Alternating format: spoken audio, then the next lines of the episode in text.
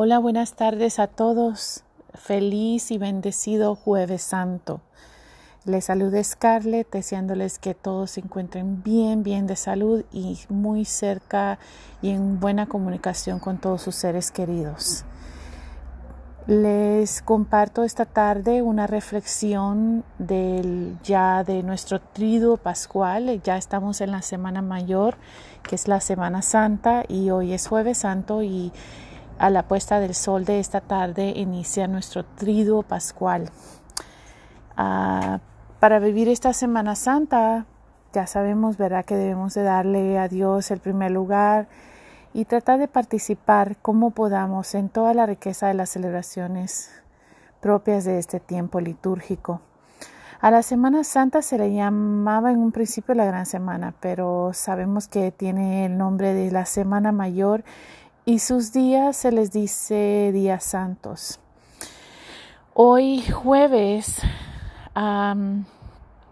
después de nuestro Domingo de Ramos en que celebramos la entrada triunfal de Jesús a Jerusalén, en este día jueves recordamos la última cena de Jesús con sus apóstoles, en la que les llevó, les lavó los pies dándoles un ejemplo de servicio. En esta última cena Jesús ah, se queda, ¿verdad?, con nosotros en el pan y en el vino. Nos deja su cuerpo y su sangre. Es el jueves santo cuando se instituye o Jesús instituye la Eucaristía y el sacerdocio. Es un día muy especial también para los sacerdotes porque la vida y centro de todo su servicio, aparte de servir al pueblo de Dios, es celebrar la Eucaristía cada día. Por eso en estos días ah, es muy doloroso para la gran mayoría de ellos, de nuestros sacerdotes, no poder celebrar la liturgia junto con nosotros. Pero sabemos que al celebrarla ellos y, y, transmitirla por televisión o por los medios de comunicación para nosotros, por medio de ellos y, su consagración en, este en ese momento somos bendecidos por Jesús.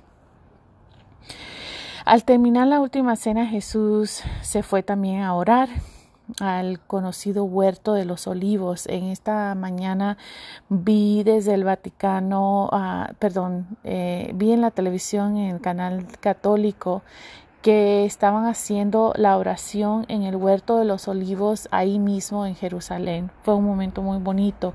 Los invito a seguir sintonizando EWTN, que es el canal católico, y ahí podemos ver también a las misas en vivo con nuestro Papa. Eh, especialmente en el día de hoy y mañana viernes con la veneración de la cruz y el sábado en la vigilia pascual y por supuesto el domingo de gloria, el domingo de la resurrección de nuestro Señor Jesús. Jesús en, en una noche mm, como un jueves santo como lo es hoy, se fue a orar al huerto de los olivos y ahí pasó toda la noche y después de mucho tiempo de oración sabemos, ¿verdad?, que las Sagradas Escrituras nos describen que llegaron a aprenderlo y ahí fue donde ah, ya fue detenido por, por este, los soldados romanos, ¿verdad? Y sabemos que él fue traicionado por uno de sus supuestos amigos y es muy triste saberlo y verlo así y que esté en las Sagradas Escrituras, ¿verdad? Pero eh, un gran amigo y, estudiante de, este maestro Jesús, de nuestro maestro Jesús, lo traicionó por algunas monedas de plata. Y usualmente nosotros, bueno, nosotros como seres humanos aquí eh, hemos experimentado la traición de muchas personas, ¿verdad? Y es algo que Jesús mismo lo vivió y ah, en las Sagradas Escrituras nos explica qué sucedió con, en ese día. Y así fue que fue aprendido nuestro Señor Jesús y llevado a su pasión. Entonces, de, a partir de esta noche, nosotros ahí es cuando comenzamos a sufrir con nuestro Señor Jesús su pasión. Luego mañana viernes, eh, Viernes Santo, en este día recordamos la pasión de nuestro Señor su prisión, los interrogatorios de Herodes, de Pilato, la flagelación, la coronación de las espinas y la crucifixión de nuestro Señor Jesús. Y también conmemoramos un Via Crucis solemne con, y también con la ceremonia de la adoración de la cruz. Uh, en San Francisco hemos hecho la invitación de que si tienen una cruz en casa, un crucifijo, que lo pongan en una mesita y cuando estén haciendo su reflexión del Viernes Santo, um, la tengan presente. Yo también estoy invitando a todos que enciendan un cirio pascual si lo tienen disponible, un cirio o una velita que tengan o la de bautizo de sus niños pueden encenderla y así este durante su reflexión tener la luz de Cristo uh, presente ahí con ustedes. Luego entramos al sábado santo, conocido como sábado de gloria, donde se recuerda el día que pasó entre la muerte y la resurrección de Jesús.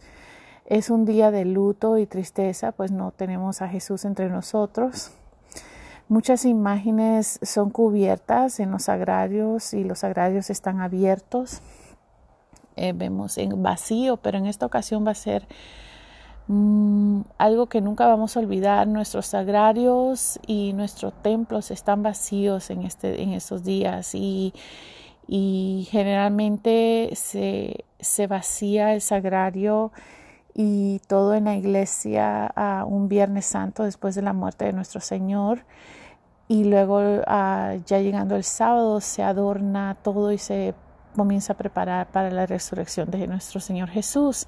En esta ocasión nuestros sagrados no solamente estarán vacíos, sino que tampoco van a contar con nuestra presencia. Y entonces, ah, desde nuestros hogares, en nuestra casa, eh, el vacío, el distanciamiento, la soledad que estamos sintiendo de no poder conectarnos los unos con los otros, Ah, lo sentimos, lo estamos padeciendo, lo estamos sufriendo, lo estamos extrañando todo, ¿verdad?